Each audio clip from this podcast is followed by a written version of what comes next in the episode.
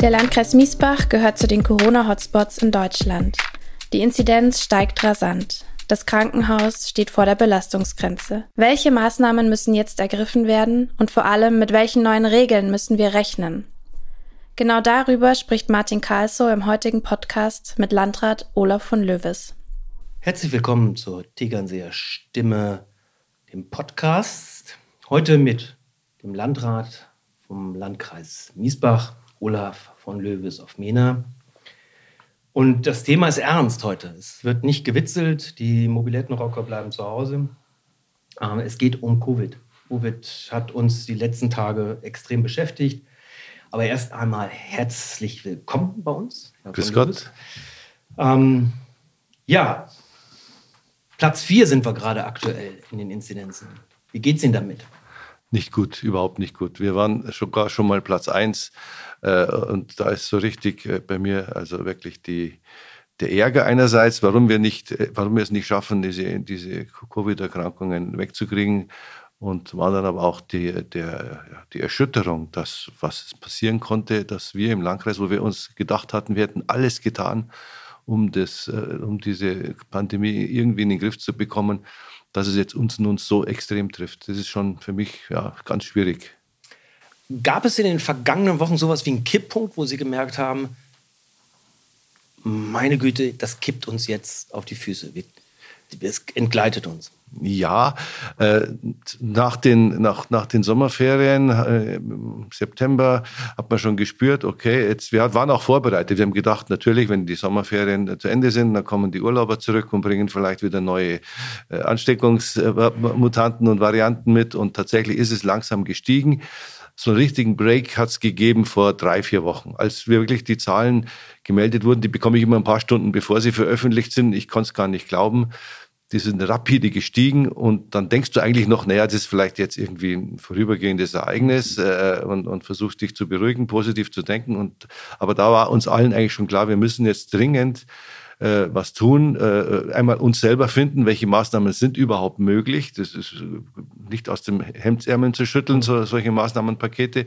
Und natürlich auch sich kom äh, kommunikativ mit den Nachbarlandkreisen, mit, mit den oberen Behörden, Regierungen, Ministerien abzustimmen, äh, Informationen vom Landesamt für Gesundheit zu bekommen, unser Impfteam aufzustellen und so weiter. Das, das Problem war, dass es war eine Zeit, wo wir gleichzeitiger gefordert wurden, unser Impfzentrum auf 25 Prozent Leistungsfähigkeit zu reduzieren, damit die Impfung durch die Hausärzte, durch die niedergelassenen Ärzte gefördert wird. Äh, und das war ein bisschen kontraproduktiv. Das war ein bisschen schwierig, weil wir natürlich äh, dann weniger geimpft haben, die Hausärzte mehr geimpft haben. Das war zunächst, haben die Hausärzte das gut bewältigt, aber mittelfristig war es dann doch für die Hausärzte auch viel. Und jetzt bin ich froh, dass wir da ein Licht am Horizont sehen und wieder hochfahren können. Impfung würde ich gerne gleich machen, aber wenn Sie wenn Sie sehen, dass das so am Alpenrand von Berchtesgaden bis zum Allgäu, zumindest anfangs, das hat sich jetzt ja mittlerweile nach oben geschoben, aber sich in diesen Bereichen, Rottal-Inn, Berchtesgaden, äh, Rosenheim, sich so äh, ver ver vervielfacht hat. Wie erklären Sie sich das? Was sind die Gründe für diesen immensen Anstieg?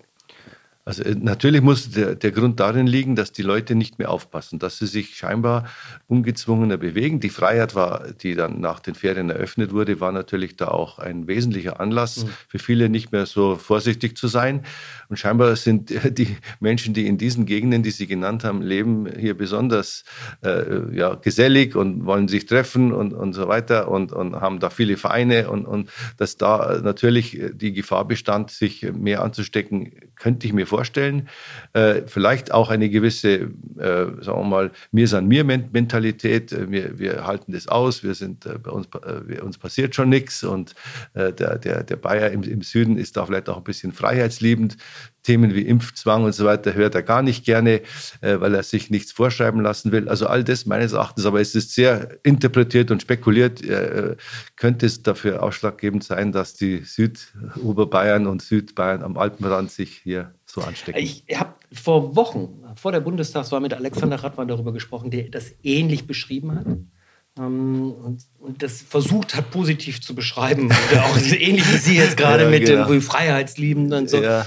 Ähm, ich bin mir nicht so sicher, ob das eigentlich noch hilft. Also ich weiß, dass Sie das ja. als Landrat und als, als CSU-Funktionär natürlich sagen müssen, äh, und das ist doch nicht mal böse gemeint oder ironisch gemeint, aber in meiner Betrachtung, es ist ja nicht so, ich komme ebenfalls vom Land, ne, aus Südniedersachsen und Ostwestfalen, dort sind Menschen auch, also im Rahmen ihrer Möglichkeiten, gesellig, haben auch Vereine und da ist die Impfquote deutlich höher und die Inzidenzzahl deutlich siebenmal niedriger als in diesen Gegenden. Und ich habe mich gefragt, ähm, wie kommt das? Denn das Interessante ist ja, das Thema ist nicht neu. Impfskepsis, jetzt komme ich doch zum Impfen. Impfskepsis klingt ja auch immer so nett nach dem Motto, ach, ne, ne, Modernitätsavers oder so. Aber da sagt man, ich, ich verzichte ganz bewusst auf Fakten aus der Wissenschaft, um mein persönliches Freiheitsgut zu verteidigen. Und das ist ja hier nicht neu. Also Murnau beispielsweise hat die schlechteste Rötel-, Mumps- und Masern-Impfquote. da ist die Hälfte, also in 2018 war es so, die Hälfte der Kinder waren nur geimpft. Auch wegen solcher Kreise wurde ja eine Impfpflicht erstmal für diese Krankheiten bei Kindern eingeführt. Es muss doch irgendwo, es muss doch irgendwie erklärbar sein, dass das hier, dass hier so eine Klumpung an an Verweigerern gibt, auch an Tatsachenverweigerern, oder? Ja, so schaut es aus, tatsächlich. Also ich bin wirklich im Rätseln, worin es, woran es liegen kann. Wir würden sofort dort ansetzen, ähm, um die Leute zum Impfen zu mhm. bekommen mhm. und auch sozusagen die, die Infektionsketten zu unterbrechen, wenn wir wüssten, woran es genau liegt. Die, ich führe tatsächlich viele Gespräche mit, auch mit Menschen, die sich nicht impfen lassen wollen und bin dann immer erschüttert, mit welcher Vehemenz sie die Impfung äh, als negativ und, und schlimm bezeichnen. Ich, ich, ich, kann nur ganz schwer an die Leute rankommen. Und der, das, was ich vorhin sagte mit der ländlichen Einstellung, das, so, so nehme ich es auch wirklich wahr. Also es ist jetzt nicht eine, eine, eine Erklärung äh, so äh, aller CSU, so der, das Land, Stadt, Land und so weiter. Was ich aber auch wahrnehme, und Sie haben es ja von sich, äh, sich beschrieben, dass so ein gewisses Nord-Süd-Gefälle oder eher andersrum, also Süd-Nord-Gefälle äh, eindeutig besteht. Es könnte auch sein, aber auch das ist eine Annahme von mir, ob eine gewisse äh, grundsätzliche Haltung gegenüber dem Staat hier ausschlaggebend ist. Man sieht es ja auch, in, wenn man ganz Europa anschaut, im, im Norden des, äh, des, des, des, Kontinents ist man viel eher bereit, äh, zum Beispiel die, die Digitalisierung, den Datenschutz hier etwas lockerer zu sehen, beziehungsweise das, was der Staat hier als Ideen vorgibt, mitzumachen. Je weiter man nach Süden kommt, das sieht man auch in Deutschland, desto größer sind die, ist die Skepsis, dass da irgend, der Staat da irgendwas macht und ich bin, ich lasse mir vom Staat nichts sagen. Und also das spüre ich schon auch, dass hier mhm. grundsätzlich und vor allem je mehr, das merke ich auch, je mehr man auf die Leute einwirkt, umso eher äh, kommt der Widerstand hoch. Also es ist ganz, ganz frappierend. Vielleicht liegt es aber auch an einer nicht ausreichenden Information. Und da fühle ich mich auch wieder mitverantwortlich. Wir hätten diesen Menschen vielleicht viel früher und noch umfassender Informationen geben müssen, die leicht zugänglich sind, die leicht verständlich sind die Menschen informieren sich wo in der Presse, Funk und Fernsehen und, und kriegen immer wieder das Gleiche. Und inzwischen berichten ja alle, versuchen ausgewogen zu berichten, wie köstlich in der Rundschau, wie ein Professor dort da, also meines Erachtens etwas schräg, die das ganze Geschehen etwas verniedlicht mhm. hat. Und diese Ausgewogenheit verunsichert die Menschen und die, die richtige Erklärung oder die, die, die richtige Information, um beurteilen zu können, lasse ich mich impfen, passe ich auf oder nicht, bekommen sie möglicherweise nicht in diesem verständlichen Maße. Ich habe das ähm, bei uns auch gemerkt, in der, in der, auf unserer Plattform. Es gibt einen gigantisch großen Anteil an Menschen, die, die auch Angst haben, die, die sich impfen lassen wollen oder sich haben impfen lassen. Und dann gibt es einen sehr, sehr lauten, aber eigentlich kleinen Teil der Leser, ähm, die ihre Skepsis in zum Teil harschen Worten, zum Teil beleidigenden Worten, zum Teil auch in Form von Lügen verbreiten. Und dann gibt es und das finde ich so interessant. Die kann ich unter Umständen noch erreichen. Aber in dem Moment, wo es außerhalb von sozialen Medien wie Facebook oder unserer Website oder anderen Websites oder Leserbriefen geht, wo es in den Bereich von Telegram-Gruppen und WhatsApp-Gruppen geht. Und das ist eine ganz neue Entwicklung, ähm, die sich nicht nur bei den Jugendlichen abspielt, sondern auch bei den 30-plus-Generationen. Ähm, da kommst du gar nicht mehr hinterher. Ähm, ich bin auf diversen Telegram-Gruppen unbekannterweise und bekomme sichtbar, für mich als Journalist sichtbar, das sind äh, Texte, die einmal abgefasst worden sind, ähm, ich bin Ärztin im Landkreis XY, dann wird dann der, der Name eingesetzt und dann wird gesagt, ähm, ich, äh, im Krankenhaus XY sind nur äh, Geimpfte und das alles völlig übertrieben und ich habe das mal recherchiert. Und was mich so interessiert dabei ist, ob Sie als Landrat dürften Sie ja Kontakt haben, ob es da nicht auch sogar eine politische Ebene gibt. Also dass es durchaus interessierte Kreise gibt, die diese Spaltung, diese Fehlinformation, diese Lügen verbreiten, die das ganz professionell machen. Also davon bin ich überzeugt, dass es äh, da eine politische Gruppe gibt, die davon profitiert, vielleicht äh, in, in, in diesen Initiatoren dieses Volksbegehrens den, den Landtag abzuschaffen, vielleicht in, in Gruppierungen oder in, im Bereich der AfD anzusiedeln, bin ich, bin, ich, bin ich ganz sicher. Cui bono, wem nützt das? Destabilisierung, Verunsicherung, die aktuellen Herrschaften, äh, die Regierungen hier zu Misskredit zu bringen, Misstrauen zu erzeugen. Ja, das, und das fruchtet leider bei vielen, bei Einzelnen. Und ich kenne diese, diese Mitteilungen auch, also äh, bekomme die auch immer wieder zur Stellungnahme. So, was sagst du, stimmt ja. es, stimmt es nicht? Und einem, der damit viel zu tun hat, fällt sofort auf, das kann ja gar nicht stimmen, aber tatsächlich verunsichert es doch. Und dann muss man sich die Mühe machen und zu sagen, du hör mal, schau dir die Quelle an, es ist Unsinn. Jetzt haben wir das Land, wir müssen kurz mal einen Schwenk machen zum Krankenhaus. Ähm, das Krankenhaus habe ich letzte Woche besucht. Ähm, Agatha Ried dankenswerterweise mit ähm, Pflegekräften und mit Ärzten sprechen dürfen, auch auf der Intensivstation. Äh, und es macht eben etwas mit einem, wenn man es direkt sieht. Und Sie kennen das ja auch. Sie sind ja äh, im Vorstand auch des Verwaltungsratsvorsitzender heißt äh, des Krankenhauses. Das heißt also, Sie sind direkt betroffen. Ja. Sie, sehen, Sie sehen ja nicht nur die medizinische Seite, ja. sondern Sie sehen auch die verwaltungs-ökonomische Seite. Ja. Also mir sagt dann ein Chefarzt, normalerweise hätten wir zu dieser Jahreszeit die üblichen Erkältungs- und mhm. Grippefälle oder die üblichen äh, ähm, Atmungsprobleme, aber wir haben jetzt die Station voll mit Covid. Das heißt, wir können ganz bestimmte Operationen nicht machen. Das heißt, die lukrativen, so muss man sie jetzt auch mal ganz nüchtern sagen, die lukrativen Operationen, die, die das Agatha Ried eigentlich, ich will nicht sagen am Leben erhalten, aber die es in eine, in eine Ausgleichszone oder sogar eine Gewinnzone bringen, die fallen weg. Das heißt, bitter gesprochen, jene, die sich nicht impfen lassen, jene, die ins Krankenhaus kommen, jene, die auf die Intensivstation kommen, schaden auch ganz konkret ökonomisch dem Landkreis, dem Landkreis und dem Krankenhaus, indem sie einfach diese Betten belegen, die normalerweise für andere Operationen herhalten. Ja, so indirekt, wie Sie es jetzt formulieren, kann man sagen. Und ich finde es, ich kann es nur bestärken und bestätigen, dass wir dort sehr viele Operationen, sehr viele Kranke ich will jetzt gar nicht so, so, das klingt so salopp, die uns Geld bringen würden, hier nicht behandeln können. Es ist so, wir, wir, wir müssen äh, Betten frei halten. Sie müssen sich vorstellen, das Krankenhaus Agatharit hat nur zwei Bettzimmer.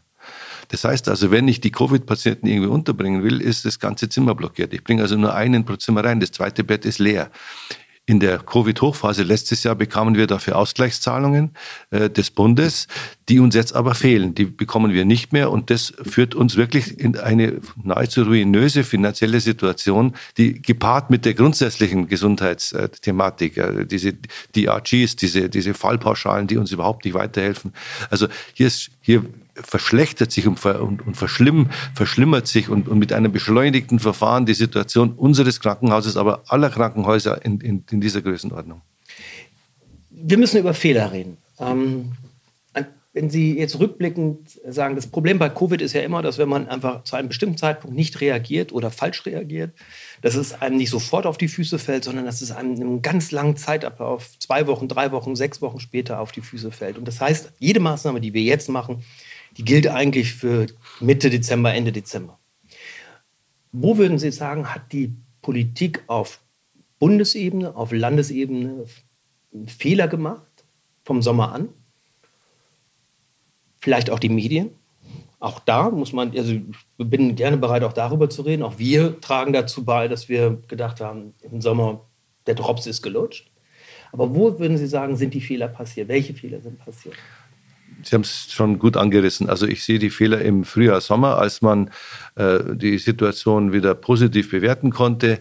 Allerdings, und das war interessant, gleichzeitig haben viele Mediziner und, und Virologen gewarnt, es gibt eine Delta-Variante, die ist ja nichts Neues. Diese mhm. Delta-Variante ist ja schon äh, noch äh, ein halbes, dreiviertel Jahr oder ein Jahr alt. Und man hat sogar von, immer wieder von neuen äh, Mutanten berichtet aus Brasilien und ich weiß nicht was.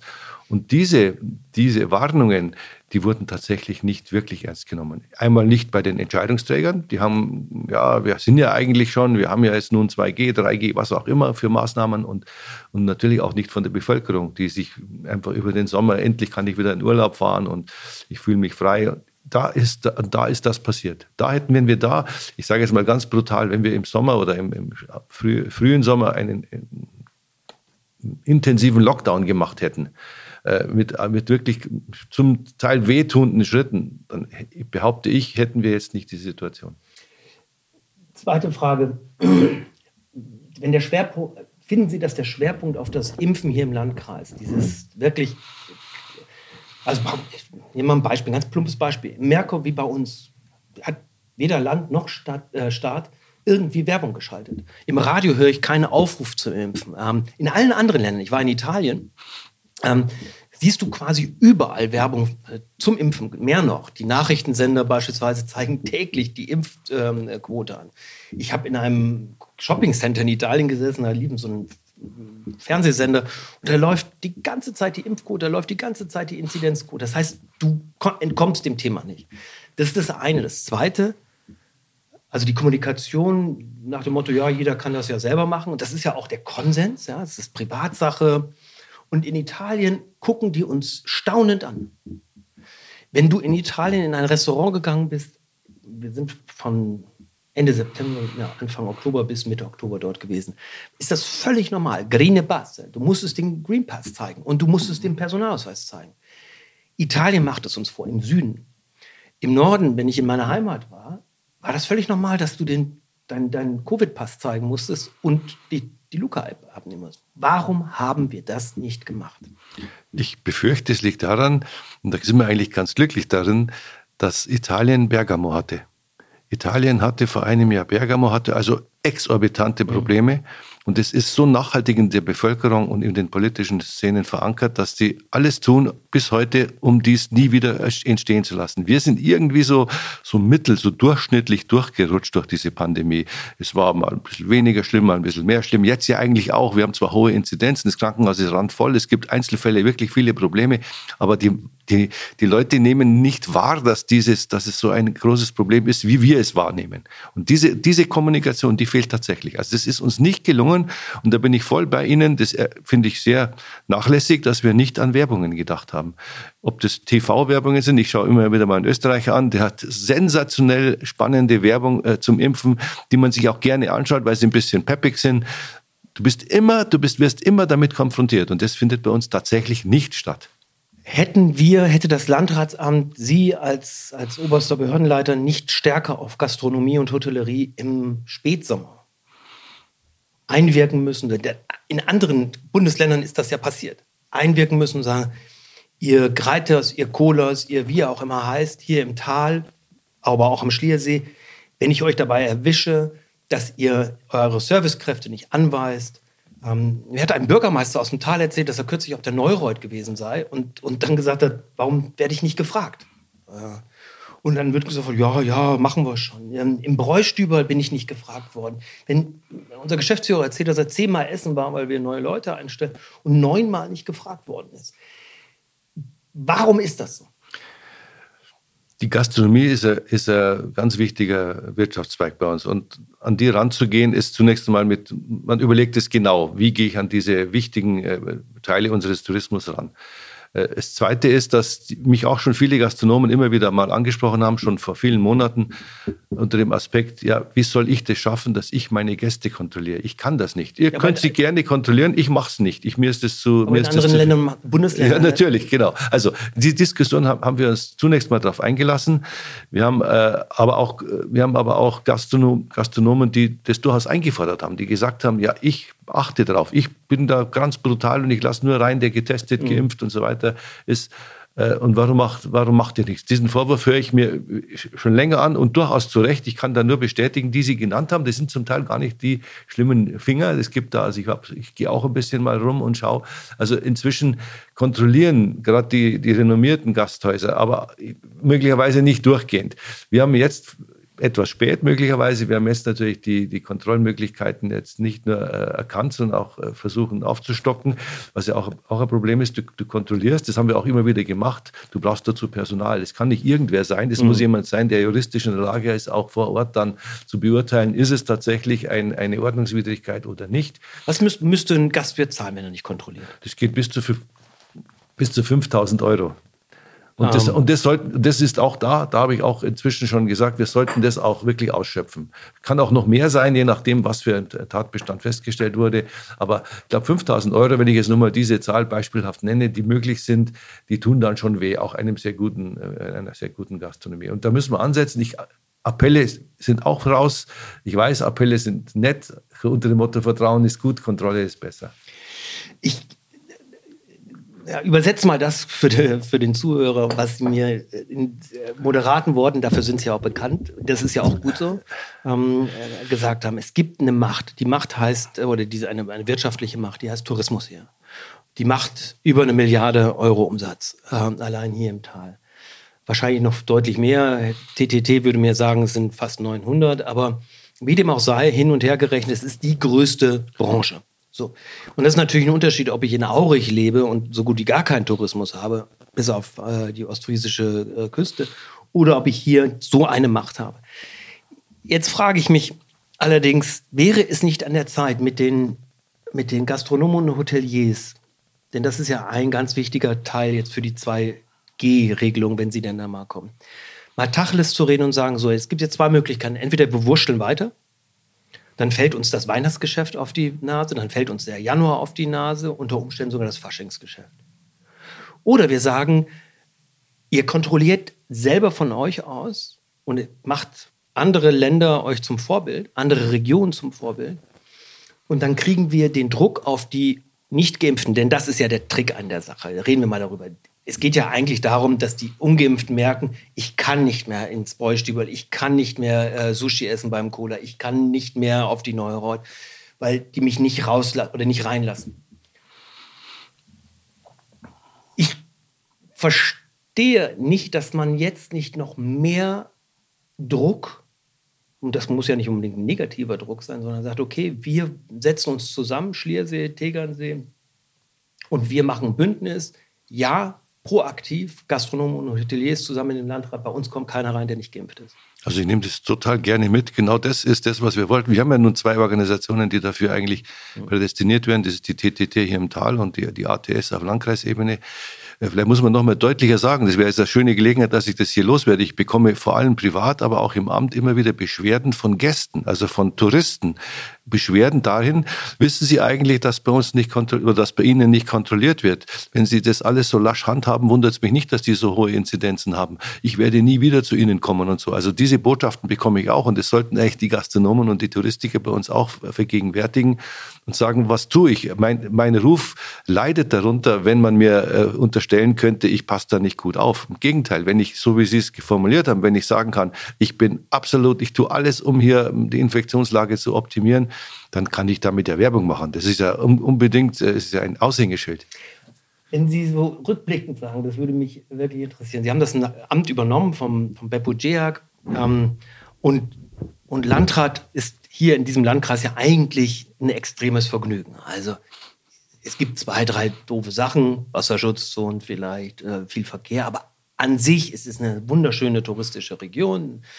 Die Menschen sind wohlhabend, sie haben hier nicht wirklich ein großes Gefälle, wie in anderen Regionen. Und dann kommt so eine Krise. Also ich habe, ich habe, äh, das denke ich oft. Ich spreche oft mit meiner Familie drüber. Hätte ich die Kandidatur auch dann genommen, wenn, ich, wenn ich gewusst hätte, es kommt oder ist Corona. Äh, ja, ich glaube schon, wo, wobei ich den Unterschied gar nicht so selber wahrnehme, weil ich der erste Tag war schon Corona, also am 2. Mai, also 1. 2. Mai war schon Corona-Hochphase. Ich war schon im Krisenmanagement drin. Ich kenne diesen Landratsjob eigentlich gar nicht anders als, als Corona-Job. Ich krieg's nur dann mit, wenn ich mit meinen Landratskollegen, die schon länger Landrat sind, spreche und die mir vorschwärmen, wie toll das eigentlich ist und du armer Kerl, du hast das, das Vergnügen nicht. Also ich nehme es aber nicht so, so, so negativ wahr, sondern es ist halt die Aufgabe jetzt hier diese Krisen zu bewältigen und ich hoffe tatsächlich schon, dass ich eines Tages erleben kann, dass wir mal diesen diesen Landrat erlebt, wie er nämlich mir geschildert wurde in den höchsten Tönen. Du wirst sehen, das ist noch viel schöner als Bürgermeister und du bist der König des Landkreises und so. Nehme ich jetzt noch nicht wahr, aber ich komme damit zurecht. Haben Sie in dieser Covid-Situation darüber nachgedacht, an einer Stelle zu sagen, es reicht mir auch im Hinblick auf Ihre Partei, denn es mehren sich ja mehr Stimmen, die sagen, ich bin nicht mehr mit der CSU Staatspolitik im Covid zufrieden.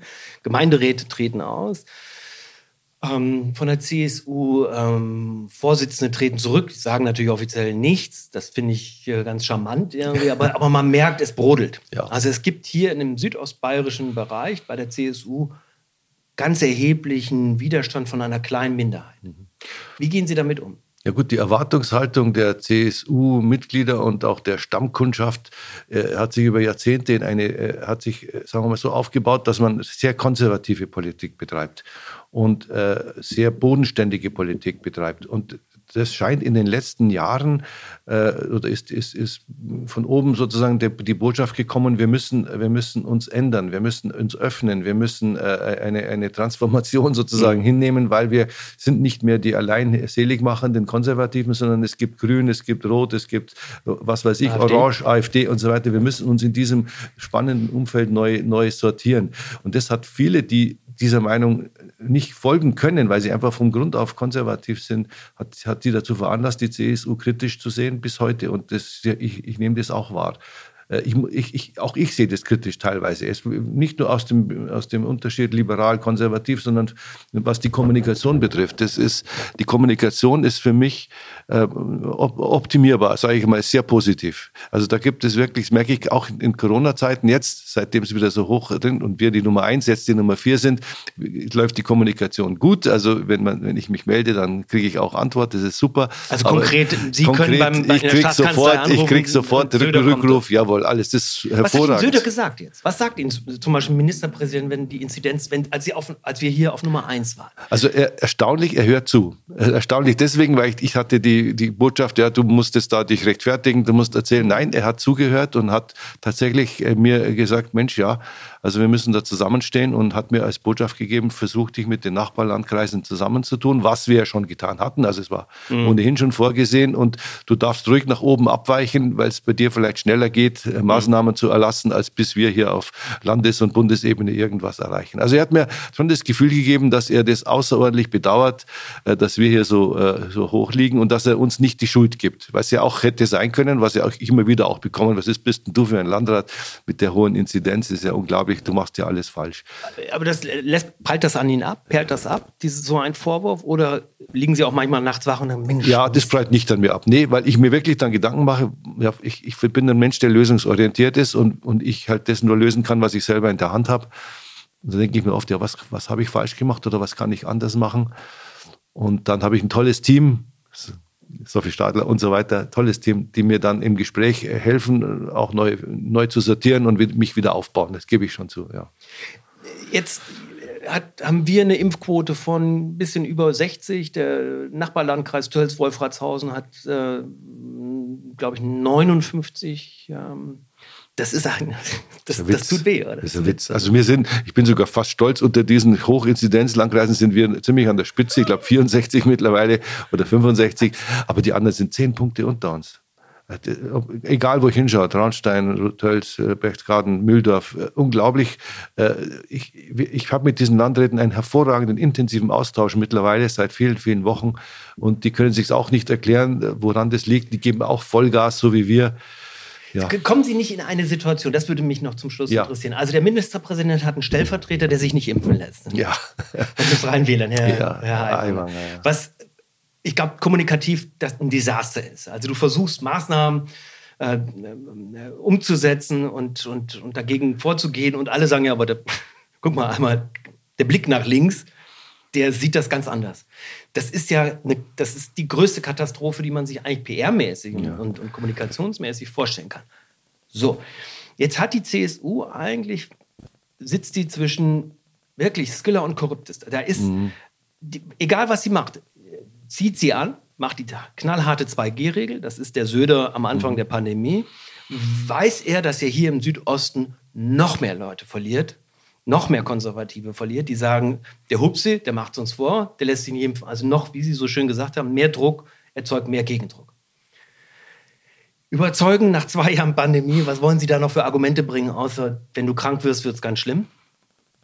Und der Hinweis, dass es in anderen Bundesgebieten völlig einfach läuft, ähm, der zieht ja hier auch nicht, weil man ja hier das Selbstbewusstsein hat. Sie haben es so schön mit mir Samir übersetzt. Ich nenne das auch so eine bayerische Überheblichkeit, die übrigens, das muss ich Ihnen natürlich auch mitgeben, von der CSU auch immer so ein bisschen gefördert wurde, ja, durch diese Alleingänge. Und jetzt denkt man, nee, wir sind ja erstmal 10% schlau und deswegen lassen wir uns nicht impfen. Was macht ihr als CSU jetzt in den nächsten Tagen und Wochen an Maßnahmen, um quasi zwischen, zwischen Pest und Cholera durchzugehen? Ja, ganz, äh, ganz ehrlich, kann Ihnen da nicht erstens, zweitens, drittens aufzählen. Es finden jeden Tag neue, werden neue Maßnahmen äh, kolportiert. 2G für alle, das halte ich zum Beispiel für eine ganz richtige, wichtige Maßnahme. Kontrollen müssen noch mehr verschärft werden. Wir kriegen auch Personal, es wurde uns angeboten vom Innenministerium. Wir sollten auch, was die Impfpflicht von bestimmten Berufsgruppen äh, betrifft, das ist, wird jetzt heftig diskutiert mir dauert es zu lange, gebe ich Ihnen vollkommen mhm. recht. Und dann sagen auch viele Menschen, du als Landrat könntest bei dieser Zahl vielleicht selber äh, einen Alleingang machen in irgendeiner Weise. Könnten Sie das? Äh, ich habe mich erkundigt, rein rechtlich für, für gewisse Maßnahmen ja. Welche Nur, zum Beispiel? Äh, ich könnte 2G für alle einführen. Ich könnte versuchen, gewisse, also ich, die Veranstaltungen, ähm, die wir jetzt ja noch eine gewisse, dass man die noch verschärft und noch ver, ver, verkleinert. Die, also, Sie können zum Beispiel, Köln macht, Köln, Köln, macht einen Karneval ja. heute, 11.11. .11. Wahnsinn, ja, und sagt, äh, auch, da denke ich auch, gut, ich bin Westfalen und denke, was ja. macht, warum macht man so Mist? Aber die könnten ja natürlich jeden Adventsmarkt, jeden Weihnachtsmarkt hier 2G machen. Sie machen, sie, sie, sie grenzen den ab mhm. und sagen, hier mit Personal kannst du über den Weihnachtsmarkt gehen, aber du musst genesen oder geimpft sein. Und mhm. zeig mir das, ist ja mhm. mittlerweile ein eingespieltes Ding. Das könnten sie ja machen. Die Veranstaltungen könnten nicht stattfinden. Das ist ja auch das, was bei vielen Geimpften für Unmut sorgt, dass sie sagen, es ist tatsächlich genau. die Tyrannei der Ungeimpften, der Minderheit, die mich nicht auf den Weihnachtsmarkt, nicht zu Veranstaltungen, nicht in, in kirchliche Veranstaltungen, nicht zum St. Martins äh, Umzug bringt. Also äh, jetzt haben wir die abgesagt, beziehungsweise die mhm. Gemeinden sind dabei, das mit uns im Einvernehmen abzusagen, diese Veranstaltungen. Äh, 2G wäre eine Lösung gewesen, wenn man sie denn kontrolliert. 2G?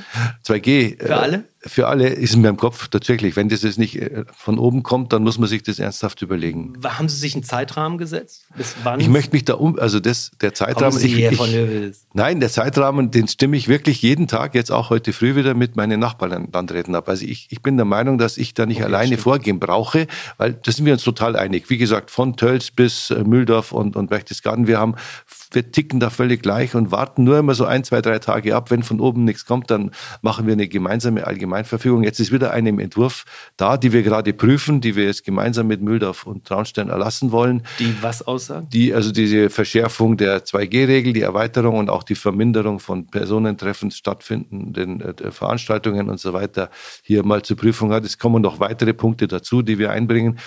Und wenn wir dieses. Welche denn? Die, die ganz ehrlich, ich habe es noch nicht genau gelesen. Also ich, okay, ich würde es Ihnen sofort sagen, weil ich habe da nichts zu verheimlichen. Äh, ich habe diesen Entwurf nur schnell weitergeschickt an meinen Juristen, an den Severin Eichenseher, der bei uns da die Abteilung leitet und der prüft es jetzt und wir werden dann, davon gehe ich eigentlich aus, gemeinsam wieder mit den anderen Landkreisen eine eigene Allgemeinverfügung erlassen, die jetzt unabhängig davon äh, läuft, ob der Freistaat Bayern da was macht oder nicht macht. Und da müssen wir auch in, in dieser Weise will ich auch weitermachen. Ich werde auch bestärkt. Also ich habe mit dem Gesundheitsminister Holleczek auch einen ganz, ganz engen und intensiven Draht. Wirklich, das ist toll, wie der, wie wir uns mit aus, austauschen können. Der bestärkt uns darin auch. Macht's, geht's voran. Lasst euch jetzt da nicht, äh, wartet nicht ab, bis mhm. irgendwas von oben kommt. Wenn Sie, wenn Sie hier durch einige Straßen fahren, Landstraßen, sehen Sie auf äh, irgendwelchen Äckern komische Plakate. Ah, ja. ja Sie, genau. Was jetzt äh, unsere Hörer nicht sehen können, ist so ein leicht erschöpften ja. bei Ihnen. Ja. Das, ich habe mit einem Chefarzt oder mit einem Oberarzt in Agatha Ried gesprochen, der jeden Tag daran vorbeifährt, nachdem er zwölf Stunden auf der Intensiv- oder in einer Covid-Station arbeitet. Der hat eine unglaubliche Wut.